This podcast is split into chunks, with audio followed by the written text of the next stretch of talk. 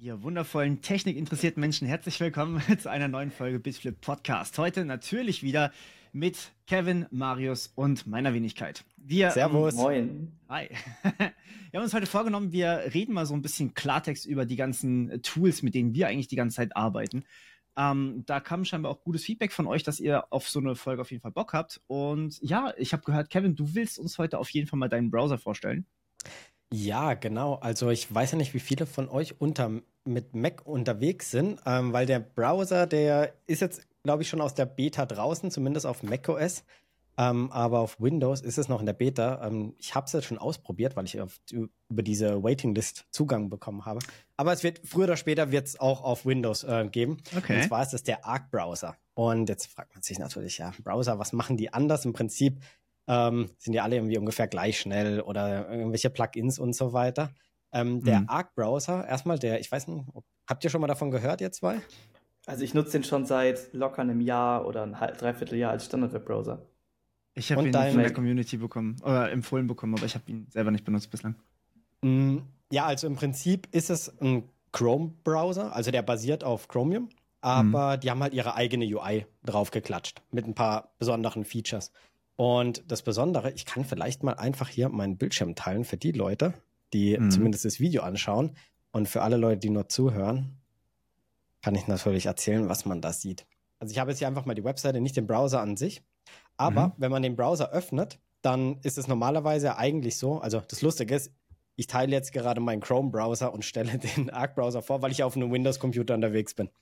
Aber im Prinzip funktioniert es ja normalerweise so, ähm, dass ich hier oben habe ich ja meine ganz normalen Tabs. Das heißt, ich kann hier irgendwelche Tabs aufmachen auf Chrome oder auf jedem anderen Browser. Aber bei Arc ist es Besondere, dass man so eine Sidebar hat und die Tabs liegen dann dort. Und im Prinzip hat man dann auf der linken Seite die ganzen Tabs und rechts hat man dann den Inhalt. Und das Besondere dabei ist, dass die Tabs so ein bisschen organisiert sind. Das heißt, du hast oben hast du solche angepinnten Tabs, die sind dann in jedem Space gleich. Also du hast verschiedene Spaces, je nachdem, in welchem Kontext du dich bewegst. Dann hast du angepinnte Kommentare, äh, Tabs, die praktisch dann pro Space sind. Mhm. Und unten hast du dann so temporäre Tabs. Die flaschen sich, ich glaube, irgendwie so alle 12 oder 24 Stunden, je nachdem, was man da eingestellt hat. Genau, 12 Stunden ist die Standardeinstellung. Zwölf Stunden? Ich meine 12. Also es ist ziemlich cool, weil die Sache ist halt, ähm, man kennt, man hat irgendwie, irgendwie, ist irgendwie gerade macht irgendwie Research für irgendein Projekt. Also ob ich jetzt bei der mhm. Arbeit bin oder ich bin, keine Ahnung, als Student oder sowas und habe jetzt halt ein bestimmtes Fach. Und dann habe ich halt irgendwie tausend Tabs und dann muss ich halt bei dieser Aufgabe irgendwann abbrechen, weil ich halt irgendwas anderes machen muss. Jetzt, was mache ich?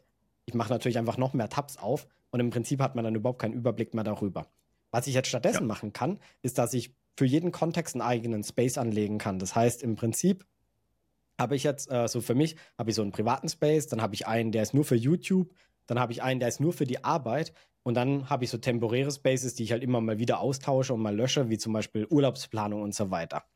Und das Tolle ist, dass ich dann halt praktisch, wenn ich den Kontext wechsle, kann ich dann, habe ich dann sozusagen eine andere Rubrik, eine andere Konfiguration von Tabs und irgendwelchen offenen mhm. Fenstern und so weiter. Die kann ich dann noch unterordnen, äh, in, in Unterordnen und so weiter aufteilen. Und man muss auch dazu sagen, der Browser ist auch echt hübsch. Also, das ja. ist nicht einfach nur funktional, sondern die legen so viel Wert auf gutes Design. Also, das ist jetzt natürlich sehr, sehr subjektiv, aber ich würde mal sagen, ähm, dass die meisten Leute, wenn sie das benutzen und da so ein bisschen Auge für Details haben, dass es schon sehr beeindruckend ist, was sie da gemacht haben. Ähm, es kommt einmal die Woche kommt ein Release und okay. Da bekommt man dann nicht einfach irgendwelche Patchnotes oder sowas dann einfach äh, als Blankotext angezeigt. Manchmal machen sie ein aufwendiges Video, also ziemlich cool gemacht.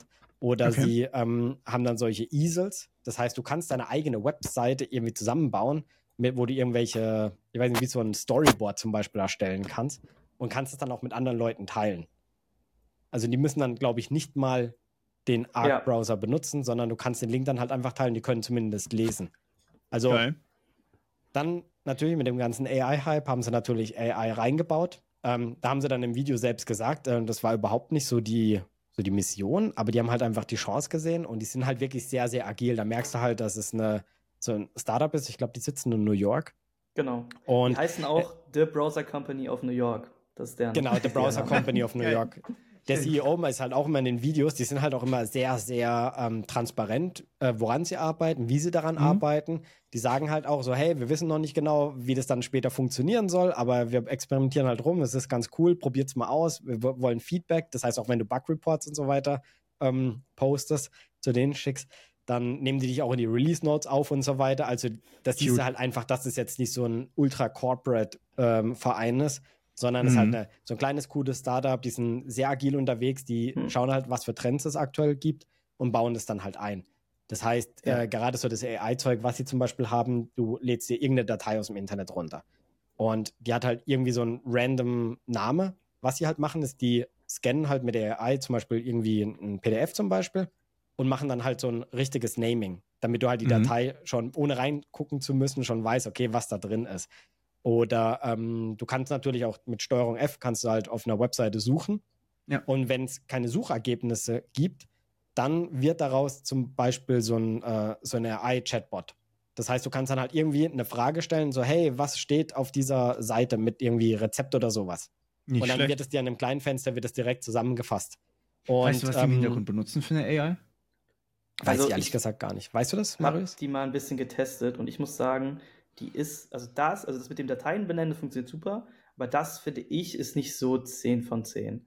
Also es funktioniert, hm. aber also es scheint jetzt nicht GPT-4 auf jeden Fall zu sein. Achso, was eher wie 3.5 oder Lama oder so? Ja. Okay. Ich denke, es wird irgendwas Open Source-mäßiges sein, so vom Bauchgefühl her. Aber ich habe es nicht nachgeguckt. Aber im Prinzip ist es halt auch nicht schlimm, weil das Model könnten ja. sie einfach, also einfach in Anführungsstrichen, ja. könnten sie ja austauschen und dadurch genau. wird die Funktion natürlich auch viel besser. Ja. Aber die haben neulich ein Video rausgebracht, das ist wirklich super spannend gewesen, ähm, wo sie so ein bisschen über die Vision erzählt haben. Ähm, mhm. Dass halt im Prinzip so, so Browser, dass halt Suchmaschinen eigentlich obsolet sind. Weil im Prinzip hast du sie gebraucht, um irgendwie das Internet zu, zu, durchforsten, weil du kannst ja nicht irgendwelche URLs ständig merken. Dafür sind ja, eigentlich Suchmaschinen dann entstanden und ja. es funktioniert auch super. Aber was die jetzt halt sagen, dass der Browser eigentlich ähm, das für einen erledigen soll. Im Prinzip will ich ja einfach irgendeine Frage reinstellen und will mir nicht die Suchergebnisse selbst irgendwie zusammenpicken, sondern genau. ich kann halt irgendwie ähm, eine Suchanfrage stellen und aus verschiedenen Webseiten wird mir dann eine eigene Webseite sozusagen zusammengebaut mit den ganzen Inhalten, die für meine Aufgabe relevant sind. Also quasi das, was man bei einer Recherche macht und das, was jetzt auch Bing Chat und Google machen genau. wollen mit ihrer KI jeweils, ja, okay. Genau, so also du kannst dann praktisch einen neuen Tab aufmachen und sagen, ähm, ja, ich brauche irgendwie, ich glaube, da haben sie auch ein gutes Beispiel gebracht für halt irgendeine Recherche für Videos, ähm, dass du halt sagst, okay, ich brauche jetzt für mhm. das neue iPhone oder sowas, brauche ich irgendwie relevante Videos und dann werden dir automatisch schon vier Tabs direkt in deine ähm, in deinen Space reingelegt, die du dir halt anschauen okay. kannst. Ja. Ja. Also, dass du halt im Prinzip eigentlich gar nicht mehr selbst suchen musst, sondern das pickt ja. sich dann alles raus und nimmt dann halt auch verschiedene Quellen und fasst das dann zusammen und es wird dann auch auf einer hübschen Webseite präsentiert. Die sagen schon mit dazu, cool. das ist noch sehr früh, das ist noch sehr experimentell, man kann es noch nicht benutzen, aber sie wollen halt auch einfach zeigen, dass sie schon an solchen coolen, auch sehr äh, innovativen Funktionen arbeiten. Ja. Es ist halt nicht einfach irgendwie ein Browser, der sich auf die Fahne schreibt, ja, wir sind besonders gut mit Privacy oder wir sind besonders schnell, sondern ähm, das ist halt, würde ich sagen, so eine Produktivitätsmaschine. Also ich benutze ja. nur noch das. Also ich finde, die Lernkurve ist ein bisschen, ja, schon ein bisschen steil am Anfang, aber das ist halt eine Ungewöhnung, Ungewöhnung würde ich Man mal sagen. Man muss es halt wollen am Ende. Ja. Wie bitte? Man muss es halt irgendwie wollen, finde ich. Weil ja. der ist halt, der ist auch, auch, der ist halt ein Shortcut-First-Anwendung ja. Ähm, das sieht man ja auch auf den Screenshot. Also da ist da gerade eingeblendet. Es gibt zum Beispiel keine klassische äh, Suchleiste wie in allen anderen Browsern, wie bei Chrome, die immer eingeblendet ist, sondern mhm. die ist so ganz oben rechts versteckt und die benutzt du eigentlich nicht. Du drückst eigentlich immer Command T. Also es ist eigentlich blöd, das sogar zu nutzen. Ähm, ja, was ich noch, sorry, noch ganz geil finde an, den, an dem Webbrowser, dass der eigentlich nicht oben die ganzen Sachen hat, sondern diese Leistenseite hat, was ja mega smart ist, weil die wenigsten Webseiten gehen ja in die Breite, sondern die gehen ja meistens in die Höhe. Das heißt, du hast einfach mehr Space mhm. zur Verfügung. Und wenn ja. du willst, zum Beispiel, ich habe das meistens sogar die Seitenleiste ausgeblendet und habe halt so den kompletten Bildschirm Webbrowser. Klar, das geht auch mit Chrome, mit F11 und so, aber das ist eigentlich das, was ich mit am coolsten finde daran. Dieses Shortcut okay. First Ding und dass du halt wirklich den kompletten Bildschirm standardmäßig halt Webseite hast. Ja. Die haben auch solche, also Split Views, dass du halt genau. zwei Fenster ja. direkt nebeneinander in einem Browser anzeigen kannst und kannst sie dann halt, äh, kannst du dann auch so abspeichern. Ähm, das benutze ich zum Beispiel bei der Arbeit ganz gerne. Ich habe jetzt äh, ja. bei der Arbeit als Softwareentwickler, ich bekomme halt ein Ticket zugewiesen, wo dann halt die Spezifikationen für meine Aufgabe drin sind. Und dort liegt dann halt auch ein Link zu dem Design, das ich implementieren muss für die App. Und mhm. normalerweise mache ich es halt so, dass ich arbeite an den Spezifikationen und an dem Design mhm. so gleichzeitig. Und was ich dann halt mache, ist, wenn ich mir eine neue Aufgabe ähm, raussuche, an der ich jetzt arbeite, die nächsten, keine Ahnung, zehn Tage, dann öffne ich mir den Link, ich pinne mir den an und pinne direkt dann in einem Split View noch das Design, auch was auch im Browser läuft. Und habe dann halt, mhm. drück dann halt drauf und habe dann halt immer beides parallel offen. Das sind halt so Kleinigkeiten, damit ich halt nicht immer ja. zwischen verschiedenen Tabs hin und her wechseln muss. Also man muss sich da so ein bisschen umstellen am Anfang, weil ja. gerade so dieses Tabs und dann hast du diese, die statisch sind und dann hast du diese, die, ähm, die halt pro Space sind und dann halt so die temporären. Da muss man natürlich dann auch überlegen, okay, brauche ich das ein bisschen länger, dann muss ich es mir anpinnen, weil wenn ich dann den Computer zumache und am nächsten Tag wieder anfange, sind die halt weg.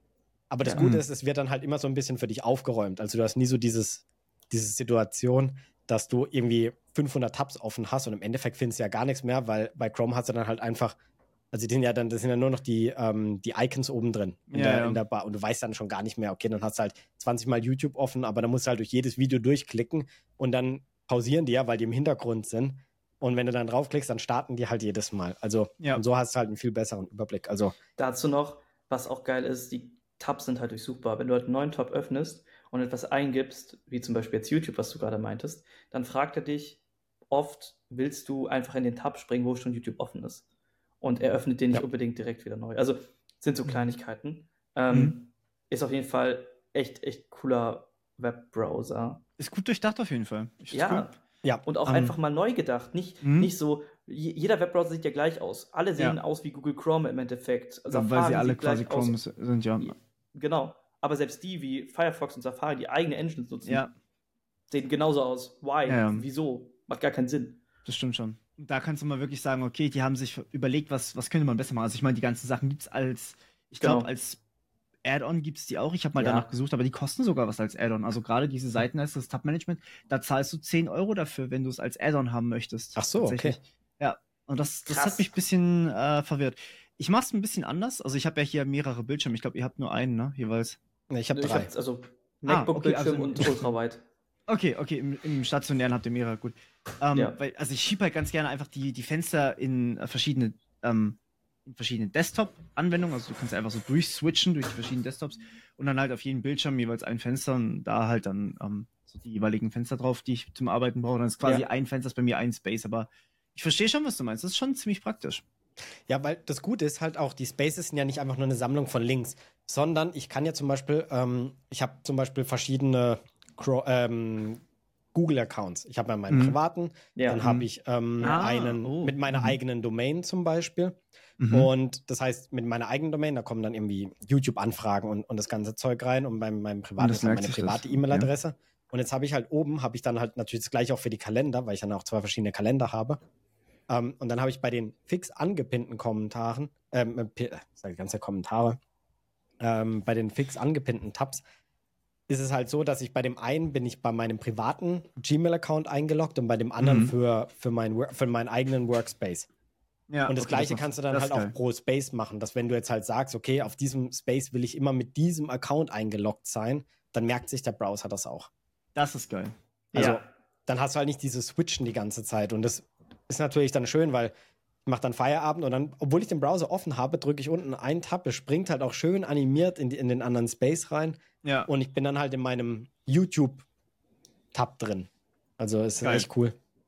Ist schon gut durchdacht. Seamless. Ja, ja das ist wirklich also sehr ich glaube, durchdacht. also die Frage ist natürlich auch, wie werden sie das Ganze monetarisieren? Sie haben schon durch die Blume ein bisschen gesagt, dass ähm, diese ganzen AI-Features, dass sie das wahrscheinlich später dann ähm, mhm. hinter einer Bezahlschnittstelle verstecken. Ja, also das macht Sinn. Ja. Genau, das, ich gehe mal davon aus, dass du irgendwann mal einfach eine Subscription hast und dann diese ganzen Funktionen dann so benutzen kannst. Aktuell ist noch alles umsonst, weil die natürlich noch früh dran sind. Die wollen natürlich erstmal viele Leute User auf den ja. Browser äh, genau, da, umziehen, weil mm. es ist halt, es ist ja nicht so einfach, weil auch gerade so sowas wie Passwörter zum Beispiel, die halt im Browser liegen und so weiter, mm. das Ganze dann zu migrieren, ist halt für viele Leute halt einfach ein Pain. Es ist mir egal, weil ich benutze äh, einen Passwortmanager Durch das, dass der, der, Browser sowieso auf Chrome basiert, funktionieren auch alle Chrome-Plugins. Ja. Und ähm, gut, genau, ja. deswegen habe ich mein One-Password da drin und, äh, und da habe ich sowieso alle meine Passwörter. Aber für die meisten Leute ist es natürlich schon ein Pain, die halt ja. keinen Passwortmanager benutzen. Ja. Genau. Das ist wirklich gut. geil. Ähm, lange über einen Webbrowser geredet. ähm, wer hätte das gedacht? Echt so. Und ich mache gleich noch langweiliger weiter als ein Webbrowser, nämlich mit meinem E-Mail-Client. Kennt ihr Superhuman? Habt ihr davon schon gehört? Ich habe gehört, dass es teuer ist. ja, genau. Ja, es ist teuer. Es kostet 30 Euro im Monat. Boah, das ist wirklich sehr teuer. Aber, also ähm, durch Kabelkraft mache ich halt relativ viel Support-E-Mails. Mhm. Und sonst auch allgemein, ich habe halt mehrere E-Mail-Accounts für verschiedene Dinge, so meinst du ja gerade auch. Ähm, und ich finde, da ist es halt so Überblick behalten und so manchmal immer ein bisschen schwierig, gerade weil das alles sind auch Gmail-Accounts und Gmail ist ja nicht so, dass du es an einen Ort hast, sondern du musst ja immer durchklicken durch die verschiedenen Accounts und so, die prüfen. Mhm. Ist ein bisschen nervig, aber Superhuman macht was ähnliches wie Arc. Nämlich sie sagen, guck mal, E-Mails ist einfach nervig und wir sorgen dafür, dass das, was einfach nervig ist, so entspannt wie möglich geht. Weil dieser Teil, also dieser E-Mail-Client, du meldest dich da halt mit deinem Chrome, äh, mit deinem Google-Account ganz normal an. Und dann hast du quasi auch eine Shortcut-First-Bedienung, aber so intelligent gemacht, dass du quasi gar nicht darüber nachdenken musst. Beispielsweise, du kannst halt einen Knopf drücken auf das Tastatur und dann wird eine E-Mail automatisch äh, in die Zukunft verlegt, dass du quasi wieder daran erinnert wirst, die zu beantworten. Sie verschwindet dann aber mhm. erstmal aus deinem Postfach. Also, oder dass du sie snoosen kannst, oder? Nee, also, dass, dass du einen Reminder in der Zukunft bekommst. Also, du drückst H. Also, die dann poppt dann, die, die wird halt zurückgestellt. Genau, genau. Ja. Das geht natürlich bei, bei äh, Gmail, glaube ich, auch standardmäßig, aber dafür musst du ein paar Knöpfe drücken, also mit der Maus irgendwie rumklicken und so. Und das ist halt nervig. Und auch, du hast so wie bei Arc halt eine Suchleiste, mit der du halt alles bedienst. Du hast eine sehr, sehr gute Integration von so Snippets, die man immer benutzt. Zum Beispiel habe ich einen, der ist, äh, wenn ich ähm, Semikolon drücke und dann LG schreibe, schreibt er liebe Grüße Marius und dann die Signatur. Kann man auch per Signatur machen, aber das auch für andere Textsnippets habe ich das. Was aber wirklich das Geile mhm. ist, da ist eine AI mit drin. AI ist ja unser Lieblingsbuzzword aktuell, aber die hat sich meinen Schreibstil angeguckt. Die schreibt E-Mails in meinem Stil. Und das Ding ist zum Beispiel, wenn ich euch jetzt eine Einladung senden würde zu meiner Grillparty am Sonntag, würde ich halt schreiben, Einladung, Grillparty, Sonntag, 18 Uhr und der formuliert mir das aus. Wie gut Liebe, funktioniert das? Also, dass sich das wirklich so liest, als wäre es von dir geschrieben? Ja, tatsächlich. Also, ne, okay. es ist natürlich am Ende eine AI und es ist natürlich annähernd so. Aber ich sage euch, wenn ihr eine E-Mail davon bekommen würdet, würdet ihr es nicht merken. Ich merke es natürlich, weil ich mir dann denke, okay, jetzt hätte ich hier ein anderes Wort benutzt. Aber es ist schon sehr, sehr nah dran, so nah, dass ich jetzt sagen würde, das passt. Und man liest ja trotzdem nochmal alles durch bevor man es absendet, ist ja klar. Und mir nimmt das einfach, also gerade diese Kombination aus AI und Snippets ist mhm. für mich ein echter Gamechanger, um halt viele Mails hintereinander wegzuballern. Und der ist auch nach diesem Inbox Zero Prinzip aufgebaut. Ja. Wisst, ihr wisst, was das ist, ne? Ja, mache ich auch so. Safe, das ist ja auch sinnvoll. Inbox Zero? Also dass Inbox du Zero heißt, praktisch alles archivierst, was du, was es nicht mehr relevant ist. Genau. Dass du am Ende so, des Tages praktisch deinen E-Mail-Client aufmachst und du hast da und die ist leer. Genau. Ja. Okay. Also da benutze ich auch diese Zurückstellen-Funktion ganz gerne, wenn ich halt sage, ja, ja. ich mache das jetzt sowieso nicht diese Woche, äh, dann snooze es bis Montag und dann poppt es ja, auf einmal genau. wieder in meinem Post Postfach auf. Genau, und du kannst halt zum Beispiel, wenn du in einem E-Mail-Thread bist, E drücken und dann ist die E-Mail weg.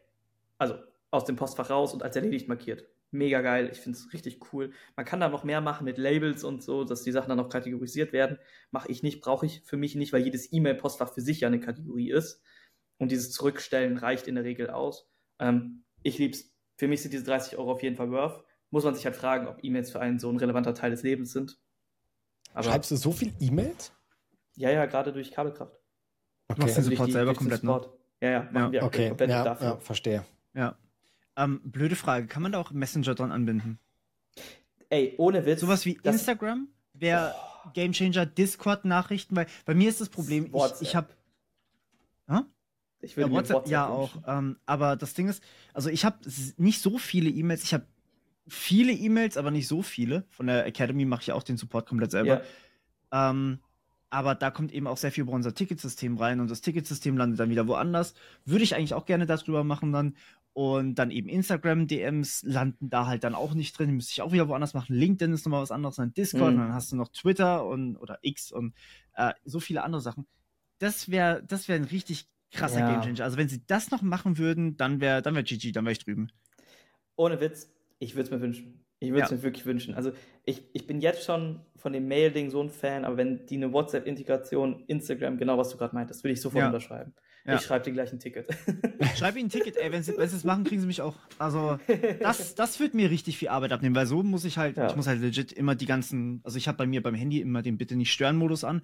Genau. Ähm, wenn ich irgendwie arbeite oder wenn ich halt im Feierabend bin und dann gehe ich halt durch meine Push-Benachrichtigungen durch, damit ich nichts vergesse, weil ich ansonsten einfach nicht klarkomme. Also dieses äh, E-Mail ja. zurückstellen würde bei mir halt bringt bei mir nicht viel, ähm, weil, naja, es, es, gibt halt nicht nur E-Mails, es gibt halt so viele andere Dinger noch, wo ich irgendwie durch muss. Mhm. Ja. Ähm, deswegen, das wäre, das wird, das wird was ändern, das wäre krass. Das wäre wirklich krass. Aber es muss ja, ja, schon sehr gut sein, weil ich habe, also 30 Euro für eine Subscription ist ja schon knackig. Also ja. normalerweise, ähm, weil, weil es gibt ja so viel Gratis-Alternativen. Ja, 100%. Also, selbst, selbst wenn du jetzt sagst, ich benutze keine Ahnung, Gmail im Browser ist ja schon besser als 90 Prozent, was es so gibt. Ja, also 100 Vor allem kriegst du es bei Gmail wahrscheinlich auch dann die KI von Google, oder? Relativ Ja, bald. also für mich ist das auf jeden Fall kein ähm, Ultima Ratio. Ich sage mhm. gerade, also das, was ich bis jetzt gesehen habe, ist das für, für mich das Moment. Beste. Genau, Versteh und ich würde auch sagen, es kann halt safe auch substituiert werden irgendwann, hundertprozentig. Mhm. Aber gerade, glaube ich, ist das Beste, was es auf dem Markt gibt. Und gerade halt dieses Shortcut First Ding. Mhm. Da bin ich riesiger Fan von. Ja. Genau. Krass. Geil. Cedric. Ja, ähm, ich weiß nicht, ob ihr das Tool kennt, ähm, aber ich, also Marius, bei dir weiß ich's. Ähm, Kevin, du ja. kennst es, weil wir es dir mal versucht haben anzudrehen, und zwar Reclaim. Reclaim ah, ist, hat ja. auch Punkt .ai hinten dran. Das ist keine richtige KI, aber ich muss das Tool einfach shoutouten, wirklich. Ja. Ich habe das irgendwann eingerichtet, als ich Corona hatte. Und tatsächlich sah davor mein Kalender jeden Tag komplett blau aus. Also jeden Tag blau ist einfach ein Termineintrag. Es geht immer nur im Google-Kalender leider. Ich glaube, sie arbeiten daran, dass sie noch andere Kalender unterstützen. Also du kannst ähm, über einen Workaround auch andere Kalender importieren, aber ja, nicht aber aktiv. Nicht nativ. Genau, sie arbeiten aber daran, dass sie noch andere haben. Ich habe mit denen mal gesprochen ähm, und ah, okay. die waren super, super hilfreich, aber das ist schon eine Weile her, deswegen ich weiß nicht, was sie seither gemacht haben. Ähm, Im Grunde genommen ist eben Reclaim so ein Kalendermanagement-Tool. Ähm, sprich, man hat am Anfang eben die Möglichkeit, sich Habits einzutragen. Ähm, es gibt eine kostenlose Version, da kann man sich ein paar Habits eintragen, dann gibt es die kostenpflichtige, da kann man sich richtig viele eintragen. Und ich habe irgendwie so fünf, sechs Habits, die jeden oder die zumindest mehrfach in der Woche drin sind. Ähm, sowas wie eben Mittagessen zum Beispiel. Kann man sich da eintragen, man kann dann unterscheiden zwischen. Das habe ich auch drin. Ja, Mittagessen muss, muss, tatsächlich, also man muss es eintragen. Es ist leider. Das ist so. eigentlich ein Blocker, ja. oder? Damit keiner genau. einen Termin da reinstellt. Genau. Jetzt pass auf, es ist aber nicht nur ein Blocker. Also das ist der Trick dabei. Ähm, du kannst dir einstellen, wie lange der Termin gehen soll, also von bis, also mindestens 10 Minuten oder mindestens 15 Minuten oder mindestens eine halbe Stunde und maximal zum Beispiel zwei Stunden machst du Mittag. Sagen wir mal, zwischen 30 Minuten und einer Stunde machst du Mittag. Ähm, und jemand möchte dann einen Termin um 12 Uhr buchen. Du hast aber um 12 Uhr Mittag drin stehen. Was dann Reclaim macht, ist, es schiebt einfach deinen Termin auf 11.30 Uhr oder auf 13.30 Uhr, genau. je nachdem, wann du halt ähm, noch sagst, dass Mittagessen in Ordnung für dich ist. Das kannst du selber einstellen. Und dann schiebt es den Termin einfach passend dorthin, wo du eben noch kannst. Und falls halt nicht geht, dann kann man da auch keinen Termin mit dir buchen. Das heißt, das ist so ein, es passt immer deinen Terminkalender so an, dass es eben ähm, dass alles noch in dem Rahmen ist, wie du es eingestellt hast, aber dass jeder trotzdem das Optimum für sich bekommt. Also wenn ich jetzt, oder wenn du bei mir einen Termin buchst, schiebt sich zum Beispiel mein Mittagessen irgendwo anders hin, wo es mir noch passt und du kannst trotzdem deinen Termin haben. Ja. Also im Prinzip das ist es halt äh, wie, also constraint basiert. Das genau. heißt, du, genau, also du sagst halt, von hier bis hier ist so das Minimum. Genau. Rechts und links nebendran ist dann so flexibel und genau das passt sich dann an und dann bekommst ja. du eine Benachrichtigung, wenn du irgendwie Konflikte oder sowas bekommst? Oder wie ja, funktioniert das? einfach gar keinen Termin rein. Also dann also, kann man einfach nicht okay. buchen. Du kannst ja. ja auch noch Aufgaben eintragen, also eben zum Beispiel, du musst jetzt ein Ticket machen, also oder zum Beispiel E-Mails beantworten, weil das ist bei mir tatsächlich einfach eine Habit. Ähm, und das trägt dann einfach da ein, wo halt noch Zeit ist. Das heißt, es schiebt dir einfach die ganzen Termine so optimal da rein, wie es eben noch irgendwie passt. Hat es dann so eine Calendly-Integration? Ähm, genau, Oder es, es, kein, es, hat mittlerweile sein eigenes Calendly, was äh, ich tatsächlich übelst begrüße, weil Calendly einfach wahnsinnig teuer ist und richtig wenig okay. hatte. Am Anfang hatte ich Calendly, mhm. aber mittlerweile habe ich nur noch das, ähm, weil du kannst dann einfach sagen, okay, so lange soll der Termin gehen. Dann gibt es auch so ein Prioritätsmanagement-System und dann kannst du sagen, okay, ähm, wenn jetzt der Kevin bei mir einen Termin buchen will, dann ist das High Prio, dann sind andere Sachen, die vielleicht nicht so eine hohe Priorität haben, die schiebst dann nochmal weiter weg, die halt dann vielleicht nicht mehr in meinem Rahmen eigentlich drin sind, dann ist mein Mittagessen einfach mal weg zum Beispiel. Aber wir können uns trotzdem unterhalten. So. Ja, okay. ähm, während wenn jetzt zum Beispiel Marius einen Termin bei mir bucht, dann ist es eher eine niedrige Priorität. Verständlich auf jeden Fall. Ja. Und dann hat mein Mittagessen einfach höhere Priorität. Deswegen ja. kann er mein Mittagessen nicht überbuchen, so zum Beispiel. Das ist ganz so, Und so, Cedric, keine Kabelkraft-Samples ähm, für dich. Und ich muss auch sagen, also gerade diese Sache mit, also für mich ist das Tool eigentlich das Geilste, dass es eine Kombination aus To-Do-Liste ja. und Kalender ist. Ja. Weil ich sage, also das vielleicht nochmal kurz zur Erklärung. Du, es gibt nicht nur die Habits, das ist, finde ich, eigentlich so die kleinere Funktion. Für mich das Wichtigste ist To-Do-Liste. Ich habe das mit Google Task verknüpft. Das heißt, ich habe die Google Task ja, auf dem Handy. Ja, ist aber wenn ich mir irgendwas Dann würde ich aber mal weitermachen. ah, okay. Ah, jetzt. Da kommt das halt in die Google Task App rein und die Google Task App sendet das dann halt an äh, Reclaim und man kann dann sagen zum Beispiel, hey, ich muss jetzt, keine Ahnung, ein Video filmen. Das muss ich äh, zwischen Dienstag und Freitag machen. Ich brauche dafür zwei Stunden und das Ganze ähm, hat eine hohe Priorität. Dann plant er das halt einfach irgendwo ein in der Woche, wann äh, ich halt Zeit habe in meinem Kalender und dann mache ich das heißt. Das heißt, du musst gar nicht keinen Kopf für Planung verschwenden, sondern sagst genau. einfach, das, das, das und das muss ich machen. So lange dauert das, bis dann muss das fertig sein und dann kommt das in den Kalender rein. Und das finde ich so nice und vor allem auch, was halt richtig cool ist, du kannst damit verschiedene Gmail-Accounts miteinander synchronisieren. Ja. Beispielsweise habe ich meinen privaten Gmail-Account, das ist mein Main-Gmail-Kalender und mein äh, beruflicher, sage ich jetzt mal, der ist quasi der, wo Leute dann Termine reinbuchen können. Aber in diesem Kalender stehen dann halt nicht alle, äh, stehen die Termine so ein bisschen zensiert drin, sodass halt niemand unbedingt sehen mhm. kann, was das ist. Ist jetzt für mich ein bisschen irrelevant, weil ich nicht in dem Team arbeite, aber das ist halt auch cool. Und ja. gerade auch diese Flexibilität von Termin ist halt nice, weil er überlegt sich halt zum Beispiel, dass die, äh, zum Beispiel ich sage, bis Freitag will ich ein Video filmen. Es ist dann Freitagnachmittag und das ist der einzig freie Termin. Dann sagt er zum Beispiel, dass dieser Termin 100% nicht überschrieben werden darf mit irgendwas. Das heißt, der muss dann stattfinden. Genau. Wenn ich den aber die ganze Woche frei habe und er den Termin irgendwo hinlegt, dann steht auch immer daneben so ein kleines Free-Emoji und dann mhm. verschiebt er den einfach an ja. einen anderen Datum, wenn ich da jetzt einen anderen Termin reinschreibe. Und das ist schon wirklich sehr, sehr gut durchdacht und ja. ich finde es ich find's richtig geil. Also, ich meine, wir beide nutzen das. also auch ganz ehrlich, äh, ich hatte davor wirklich richtig, richtig viel Arbeit, immer meine Termine irgendwie zu synchronisieren. Ich habe davor ja. versucht, mir einen ganzen Tag freizuhalten für Videoskript schreiben. Ja. Dann der nächste Tag war irgendwie so, da konnten sich Leute reinbuchen, dann wieder ein Tag frei. Ey, ich habe so viel Zeit einfach nur mit Kalendermanagement verbracht und das war halt so ein, so ein Gamechanger bei mir, wo ich halt gesagt ja. habe, okay, und das ist jetzt da. Ähm, ich nutze aber tatsächlich die Tasks relativ selten. Ähm, Echt? Ja, tatsächlich. Also ich nutze die Tasks, wenn ich halt wirklich Tasks habe, die gemacht werden müssen, aber für Videos mache ich das meistens nicht, weil ich einfach immer an den Videos ah, arbeite, ah, okay. wenn ich halt frei habe. okay, okay. Und dann werden sie fertig, wenn sie fertig werden. Und meistens ja. schaffe ich es dann die Woche, ähm, manchmal nicht, wenn dann irgendwelche Leute sich vier Stunden Meeting mit mir wünschen, was ich morgen habe, dann wird es knapp. Aber vier Stunden Meeting. Ah. Vier Stunden, ja. Am Stück. Aber am Stück. Über die Mittagszeit übrigens. Das, da musste ich extra mal mein Lunch nach, manuell nach hinten verschieben. Warum auch immer. Das Nein, sind ja Businessmenschen, oder? Das ist Business, ja. Ja. Direkt gewusst. Ja, natürlich. Ich, äh, ich habe auch manchmal Business-Meetings gehabt. Ja. Ich habe ja noch einen aber normalen Job. Ja. Ja. ja. Leider. Vier Stunden ist schon Fiebertraum. Ja, aber es ist, es ist richtig geil. Also es ist wirklich super, ja. super hilfreich.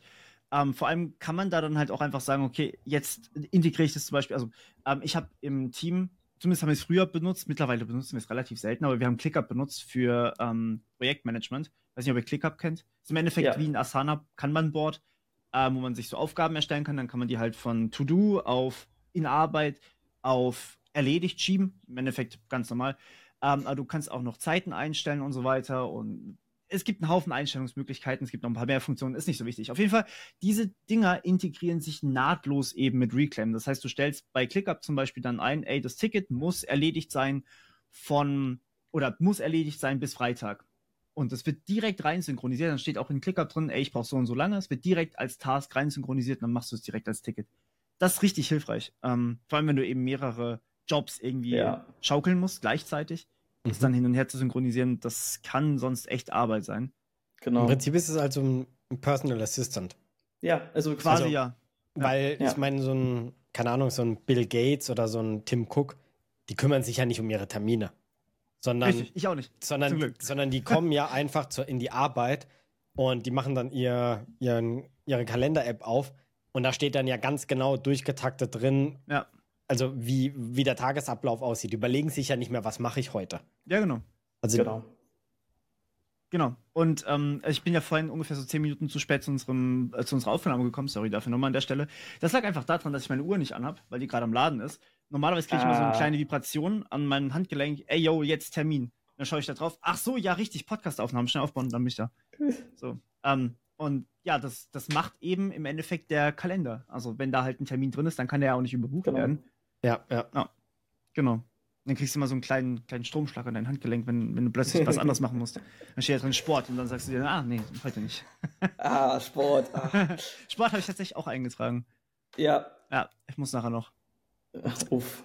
Aber ich finde es ganz spannend, dass wir das jetzt alle drei solche Produktivitätstools gepickt haben.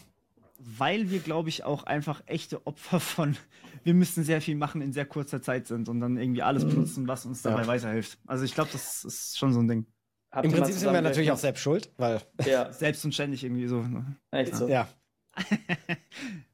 ja. Ich habe also genau, ich wüsste zum Beispiel auch gar nicht, wie sie es sonst machen können. Ich meine, ich arbeite ja noch ganz normal, äh, jetzt nicht Vollzeit, ja. aber ich habe halt so ja. einen Tag in der Woche, wo ich dann so meinen YouTube-Tag, ähm, ja. mittlerweile auch ein Kind. Ähm, da will ich ja meine Frau dann auch irgendwann mal ablösen und da, damit sie halt auch irgendwie ihre Dinge machen kann. Ja. ja. Und wenn ich, also ich habe neulich saß ich mit meiner Frau auf dem Sofa, dann habe ich sie so angeschaut und habe hab sie so gefragt, so, was haben wir eigentlich vor vier Jahren mit unserer Zeit gemacht? Weil wir haben jetzt einen Hund und das Baby und ich habe keine Ahnung, was wir, wir hatten ja so viel Freizeit. Also, aber wir haben ja trotzdem, wir, wir waren ja nicht nur am Chillen den ganzen Tag, wir haben halt ja. irgendwelche Sachen gemacht und ja. jetzt ist halt so, wir machen ja trotzdem noch Sachen, aber haben halt das noch oben drauf und es geht halt, das funktioniert halt nur, also normale Arbeit, das ganze Zeug, irgendwie alles unter einen Hut zu bekommen, ähm, mit irgendwelchen Kooperationspartnern, wo man dann noch irgendwie externe Deadlines und so weiter hat. Ja. Das geht nur, wenn man sich ordentlich organisiert, weil genau. sonst kann man es halt äh, vergessen. Das funktioniert ja, das muss man irgendwann durchspielen. Vor allem, wenn ja. du halt so viel machen musst, dass du auch noch irgendwie YouTube-Deadlines einhältst und vielleicht dann sogar vorproduzierst, weil du irgendwann noch mal in Urlaub bist oder einfach weg bist oder sowas. Das kannst du ja nicht machen, sonst. Also das so. funktioniert ja nicht. Ähm, aber ich glaube, deswegen ist auch Produktivität bei uns so wichtig, weil wir es ansonsten einfach gar nicht schaffen, unser Pensum. Ja, absolut. Ja. Ich finde es schön, wie es gerade im Chor kam. Einfach, es kam bei mir perfekt synchron an. war, war quasi abgesprochen. Ja. Ähm, habt ihr denn sonst noch Tools, wo ihr sagen würdet, krass, ey, da, ohne das will ich nicht mehr? Also ich ähm, habe ja neulich, hab, ich weiß nicht, mehr, Marius, ich glaube, da haben wir drüber ich gesprochen. Mag Notion tatsächlich nicht. Du magst Notion gar nicht? Nee, ich bin kein so riesiger Fan, aber es liegt daran, dass ich es mir nie eingerichtet habe. Ja, ähm, das ist ähm, halt das Ding. Also ja. Notion ist halt, ähm, ich habe da mal relativ lang drüber recherchiert und mir überlegt, nutze ich das jetzt? Und dann war es irgendwie so, ja, Notion ist eigentlich so, du nutzt es eigentlich nur, weil du es mal personal, personalized hast und du hast dann alles so eingerichtet, ähm, dass es alles sehr gut passt und im Grunde genommen brauchst du es aber nicht unbedingt so, sondern du kannst halt auch einfach von jemand anders das Ding holen und dann halt für dich so einrichten, dass es passt. Also ja. ähm, ich habe mehr Tools. Wie gesagt, ich habe noch ClickUp, was ich relativ viel benutzt habe, nicht mehr benutze. D der Kalender ist halt legit wahrscheinlich das wichtigste Tool. Ähm, mhm. Aber so von, ähm, wenn wir mal von Produktivität weggehen, äh, was ich zum Beispiel sehr, sehr viel benutze, ist ähm, mein Cloud-Dienst, logischerweise, wo ich die ganzen Videos ja. hochlade. Ohne das mhm. würde mein Zeug einfach nicht zu meinem Cutter kommen, weil mein Internet ist räudig. Das heißt, ich muss es asynchron hochladen und er schneidet irgendwann in der Nacht. Ich habe keine Ahnung, wann er arbeitet. Er darf arbeiten, wann er will. Ähm, aber eben ohne das wird es auch nicht gehen.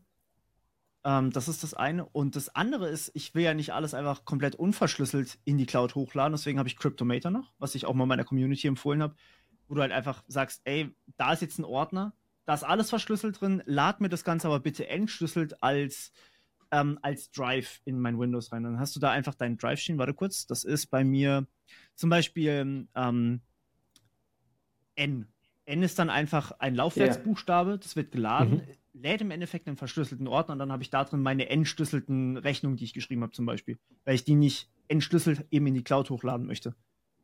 Ah, das, okay, verstehe. Das ist auch richtig gut. Ähm, ist auch noch so ein, so ein Tool, das ich nicht mehr vermissen möchte. Ja. Sonst ich habe neulich, haben wir mal drüber gesprochen, Marius, weil ich ähm, ja. auf Mac benutze ich Alfred. Das ist so eine, so, wie heißt die normalerweise, die Spotlight? Spotlight, also Spotlight ist ja so diese Systemsuche auf macOS. Ja. Mhm. Und das heißt, du machst halt irgendwie so eine Tastenkombination, irgendwie, ich glaube, ähm, Command, Command Leertaste. Äh, Leertaste, genau. Und dann öffnet sich halt so ein kleines Fenster einfach mitten im Screen, wo du halt irgendwie suchen kannst. Und Alfred ist halt, benutze ich jetzt schon seit ein paar Jahren, ist halt ein so ein, so ein Replacement dafür. Das ist halt einfach leistungsfähiger. Damit habe ich dann noch solche Shortcuts, die ich halt irgendwie, kann ich alles Mögliche mit einstellen, also alle möglichen Shortcuts. Also ich schreibe einfach Git rein und dann öffnet sich einfach so was ganz Banales wie, ähm, wie das Repository von, von meiner Arbeit. Damit ich, weil ich dort oh. halt ständig reingehen muss, weil das ja. halt so, normalerweise halt so Git, Punkt und dann Domainname und irgendwas Slash und dann ähm, das Repository, in dem ich arbeite, wo, dann, wo ich dann die Pull-Requests und so weiter habe. Und dann mhm. schreibe ich halt nur noch Git und dann öffnet sich halt genau diese URL.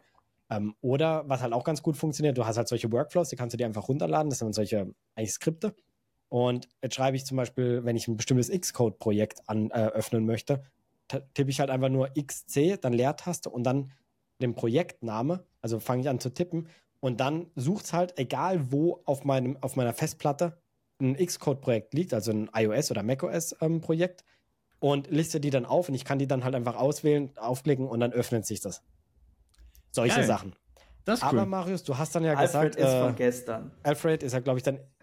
Ist von gestern, ja. das ist für die Boomer, ja. es gibt schon was viel Cooleres. Ähm, Habe ich noch nicht also, ausprobiert, also, aber erzähl mal. Alfred ist wirklich die Boomer-Version, so ein bisschen cringe, wenn man das benutzt eigentlich. Nein, Spaß. Raycast ist äh, quasi die ähm, bessere Alfred-Version, weil es, also Raycast heißt das. Raycast. Das ist. Windows oder Mac only? Lol. Ähm, das ist quasi wie die Spotlight Search, also genauso wie du be beschrieben hast, funktioniert viel, viel schneller. Du kannst alle Einstellungen öffnen, im Prinzip sehr, sehr ähnlich. Aber du kannst nicht irgendwie Skripte runterladen, sondern richtige Plugins. Und beispielsweise gibt es dafür ein Reclaim-Plugin, also für das Kalender-Tool, was wir gerade oh. gemacht haben. Das heißt, wenn ich einen neuen Task erstellen will, kann ich das einfach über meine Suchleiste, die auf dem Mac ist, machen. Ich habe ähm, da alle möglichen, also ich habe da wirklich alle möglichen Plugins drin und es gibt auch für, für, so gut wie jedes Tool da was. Also zum Beispiel, es gibt was für DeepL, es gibt für den Kalender, es gibt für ähm, ganz normal Xcode, es gibt für okay, VS Code Plugins, es gibt eine Emoji Search, ich scroll gerade bei mir drunter, es gibt Google Meets, um neue äh, Meetings schnell zu erstellen und die sich dann direkt in den Webbrowser öffnen. Du kannst Notion Jesus, rein integrieren. Du hast eine OpenAI äh, Plugin, du kannst, ich habe Pixabay noch mit drin, ich habe Pixels mit drin. Ähm, du kannst äh, Konfetti eintrippen und dann wird Konfetti über deinen Bildschirm gemacht. Du hast da theoretisch, du nutzt ja auch Magnet, glaube ich, ne? Für dieses Fenstermanagement. Ähm, nein, da benutze ich was anderes. Wie aber ja, also ich habe so einen so Window, Window Manager. Ähm, Better ah, Touch okay, Tool. Verstehe. Das ist von so einem Indie-Entwickler. Ich glaube, das sitzt sogar in München. Der macht das schon seit vielen, vielen Jahren. Die App sieht, sorry, sieht ultra hässlich aus, aber sie ist halt ist extrem ja eigentlich egal, wie sie aussieht, solange sie funktioniert, gerade bei dem. Ja, ja, aber die ja. macht noch mehr. Also damit kann ich dann irgendwelche Shortcuts für bestimmte Apps ja. und so weiter anlegen. Also, weil ich dann auf meiner Maus zum Beispiel, ich benutze die MX Master und da habe ich so ein Seitenrad. Und was ich dann damit halt mache, ich weiß nicht, ob man das sieht, wenn ich das Rad, ähm, yeah. damit scroll ich nicht, sondern ich bewege mich von einem Fullscreen-Space in den anderen bei einem Mac. Ohne da jetzt irgendwelche, also Wischgesten, weil ich halt keine, kein Trackpad ja. gerade rumliegen habe, benutze ich halt das. Und das macht mich Geil. super, super das schnell. Ist, das ist echt cool. Ähm, auf jeden Fall, also auf jeden Fall normales Fenstermanagement kannst du damit auch machen mit einem Plugin. Ich habe zum Beispiel ein äh, Pomodoro-Plugin, was dann oben in meiner, wie heißt das bei Mac, oben in der Leiste so ein, genau, einen kleinen Pomodoro-Timer einschaltet. So einfach über eine Suchleiste als Plugin. Das ist mega geil. Auf jeden Fall, äh, das macht es halt für mich eigentlich zu dem, zu der Go-To-Search. Das Einzige, was es nicht gut kann, finde ich jetzt, ist normale Dateien zu durchsuchen. Das macht die normale Spotlight-Suche ein bisschen besser. Beziehungsweise du kannst es schon machen, aber du musst halt erst sagen, dass er Files halt durchsuchen soll. Das ist ein bisschen Arsch, weil normalerweise durchsucht er nur Apps und die ähm, Plugins. Ja, auf jeden Fall. Äh, ich lieb's ich liebe es wirklich, einfach weil es halt so viel, viel, viel schneller ist als die normale Spotlight Search. Ich hätte gerne ja. ähm, eine sprachbasierte oh, ja, Steuerung für meinen gern. Rechner tatsächlich. Und ich meine nicht, ich meine nicht Copilot, weil Copilot ist auch ein bisschen komisch. Ähm, ich hätte gerne so eine Integration dann auch mit Reclaim ja. und allem, dass ich einfach sagen kann, ey, ich will einen neuen Task erstellen. Ja. Mach das mal für mich. Äh, geht drei Stunden due am Freitag und mein Mikro ist sowieso die ganze Zeit hier an, außer ich mache es halt aktiv aus. Mhm. Vor, äh, verlasse ich den Raum, also von dem Ja. Um, ähm, aber das wäre geil. So ein das bisschen das, cool. was das wird kommen. dieser Rabbit Air One, worüber wir letztens mal gesprochen haben, eigentlich ist. Nur halt als App. Ja. Aber da musst du halt so viele Integrationen aufschreiben. Also ich meine, das ist ja dann, es kommt ja einfach nicht auf das Tool an, sondern genau. auf die Integration, die du hast. Äh, wenn ich dann, wenn ich dann wieder von irgendwie, keine Ahnung, Google Gemini gesagt bekomme oder vom Assistant gesagt bekomme, ja, sorry, also mit Bring kann ich nicht, äh, weil deine Einkaufsliste ist für dich leider nicht mehr unterstützt, muss daher unsere benutzen. Ja. Dann denke ich mir auch, nee, ich wechsle nicht für euch. Und dann ist das Tool für mich instant useless. Ja. Ähm, deswegen, das wäre schon so, so ein Gamechanger. Aber was ihr auch gemeint habt äh, mit Automatisierung vom System, ähm, ich habe das tatsächlich bei mir hier mitgemacht. Sieht man das? Ja, man sieht Oder schlecht. Tastatur. Tastatur. Tada. Ja. Ähm, und hier, Maus. Es gibt an der Seite einfach so Knöpfe, die sind ja. nicht vorbelegt. Und bei mir ist der Knopf, den ich immer mit, der, mit dem Daumen sehr gut erreiche, ist bei mir einfach ähm, Play mm. und Pause für Musik. Mhm. Ähm, was super hilfreich ist, kann ich jedem empfehlen. Ich habe das zwar auch auf der Tastatur, aber ich benutze es fast nie. Ich habe es ähm, auf der Maus drauf. Hier oben ist ein Knopf. Perfekt. Ha, habe ja, ich einen Better Touch Tool drauf gemacht. Kann ich, äh, aber auch YouTube-Videos und so, Geil. was halt gerade abspielt. Voll genau, eigentlich. Genau. Eben, bei mir ist auch eben YouTube-Videos oder Musik, alles, was halt gerade abspielt, kann halt auch pausiert werden und dann halt auch weitergemacht werden. Egal, ob du es gerade gehovert hast oder aktiv hast im Fenster oder nicht.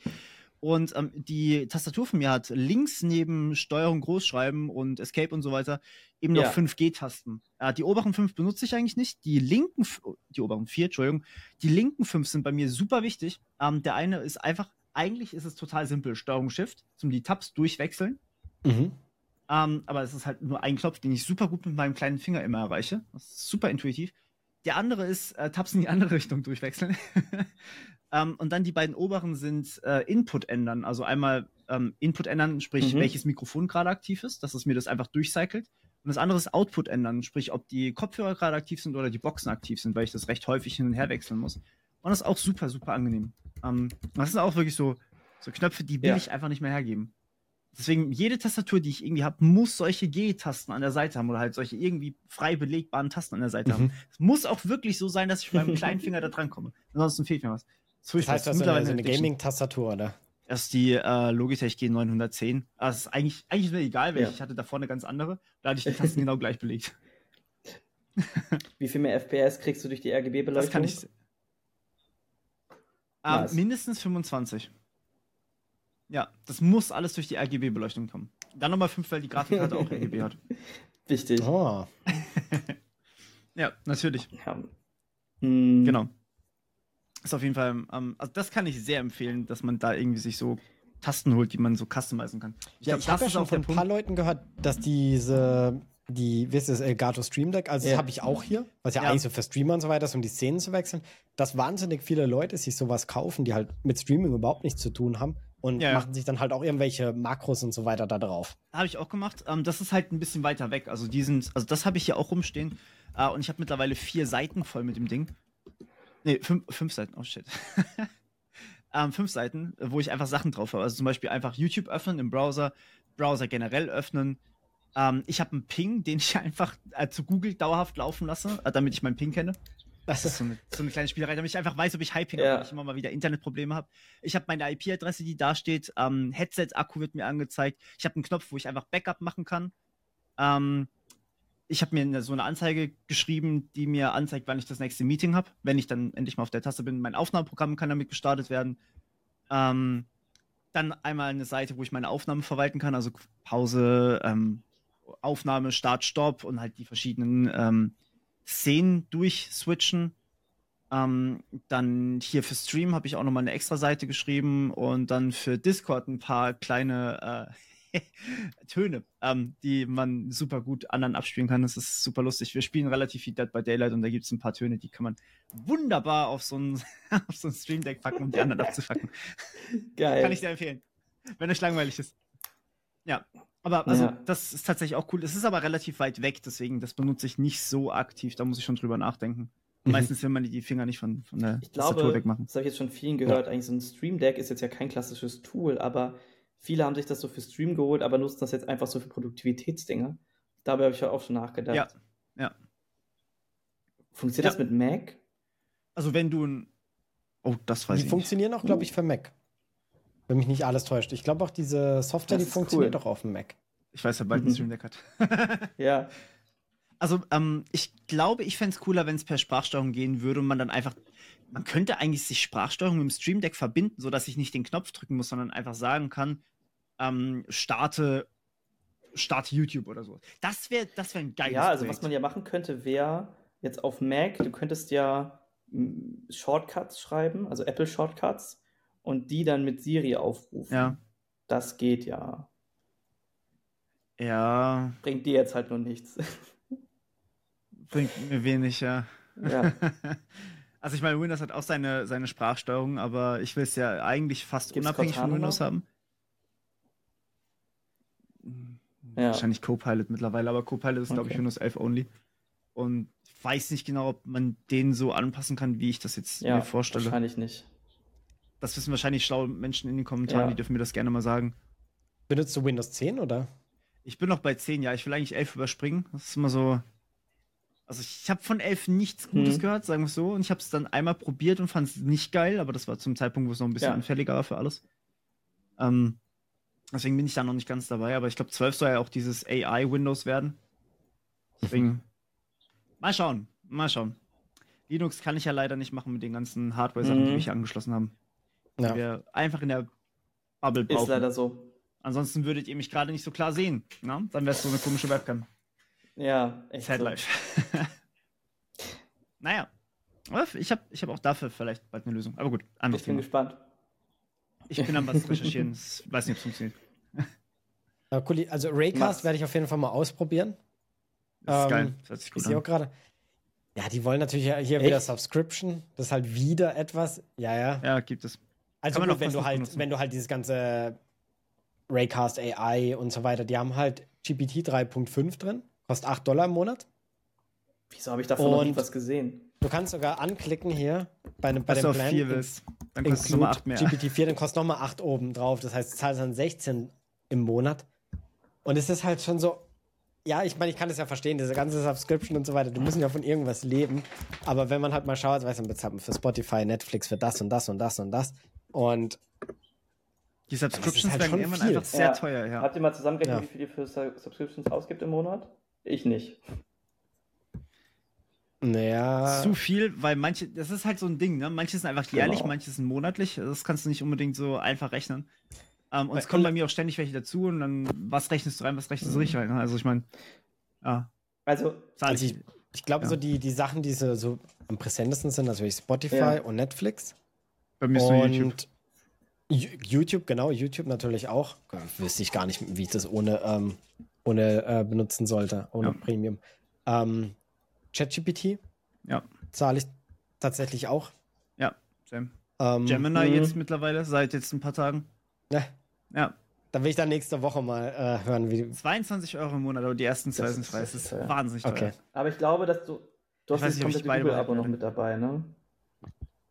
Ja. Du musst, du kannst ja nicht anders. Ach so. Du, du kannst Google mit One. Google One, ja, ja. Ja, ist richtig Arsch. Nein, jetzt theoretisch noch Windows, wenn du es dann irgendwann mal hast, ne? Weil für, wenn du den Copilot für Windows brauchst, dann brauchst du ja auch gerade für alles und dann zahle ich noch für. Äh, stimmt, Canva wollte ich stimmt, noch sagen. Canva bezahle ich auch. Ja, um, Canva, als Tool. Canva. Ja, Canva ist super. Also, ich weiß nicht, PowerPoint ist da ja. quasi das Boomer-Tool.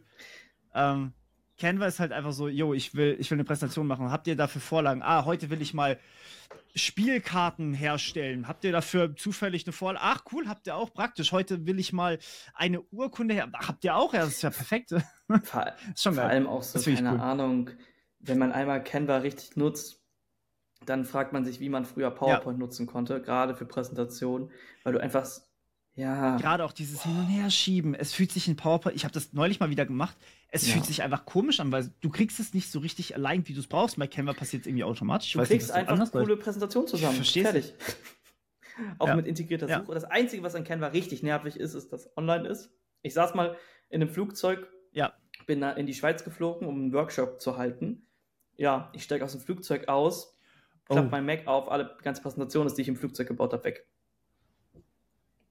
Oh nein, oh mein Super. Gott. Oh wow. Ich fand's richtig wow. nice. Nee, das ist halt einfach scheiße, dass sie keinen Offline-Modus, keinen richtigen haben, aber sonst super Tool. Ja.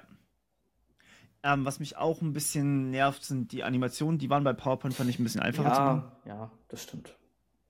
Aber äh, das ist okay. Also, das nehme ich gerne in Kauf. Ja. Alles andere davon ist halt deutlich besser. Und es ist halt nicht nur Präsentation, sondern es ist halt auch noch alles andere. So, es läuft halt sehr viel einfacher. Du musst genau. nicht irgendwie die Bilder vorher runterladen, sondern du kannst sie halt einfach kopieren. All diese, all diese Feinheiten, genau. es geht einfach schneller.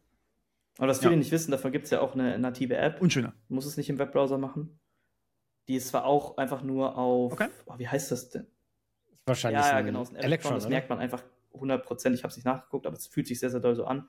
Aber es läuft ein bisschen runder als die Web-Version. Ja. Nochmal. Du musst auch die ganzen Sachen okay. hochladen am Ende des Tages. Ähm, aber. Ja, gut. Ist super. Und auch so Kleinigkeiten wie zum Beispiel Hintergrund entfernen von Objekten und so, wenn du ein Bild ja. hast, ja. Ähm, geht halt einfach nahtlos. Du hast eine riesige Bildarchiv mit dabei. Ähm, du hast auch da so eine Art Plugins, ja. die da du benutzen kannst die, wo du mit ja. alles Mögliche machen kannst. Ich glaube, nur eine Sache, die ich persönlich, also neben Animation, die nicht so geil ist, sind Grafiken. Ähm, also so Diagramme meine ich. Die sind mal, ja, nicht, nicht ganz ah. so. Also da merkt man einfach, da ist PowerPoint ja. einfach besser. Heißt aber nicht, dass das es nicht, also ich würde sagen, im Gesamt ist Canva halt überlegen. Und ähm, die Grafiken sind gut, ja. wenn sie vorgefertigt sind. Wenn man sie selber basteln ja. muss, dann dauert es richtig lange. Aber vielleicht muss man hier unterscheiden, also Grafiken, die genau. halt auf ja, Zahlen basieren, also Statistiken oder sowas, das meinst du. Weil gerade die Grafiken sind sowas, das hat mich bei PowerPoint so übel abgefuckt. Diese Piktogramme, bis du die eingefügt hast, das dauert Jahre. Du kannst nicht suchen. Es hat immer nur einen genauen genau. Namen. Du musst diesen Namen kennen. Während bei Canva gibst du halt einfach was ein und dann kriegst du halt 100 Vorschläge, die einfach eine Online-Library haben von diesen Bildern.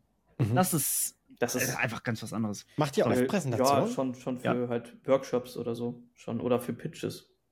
Okay.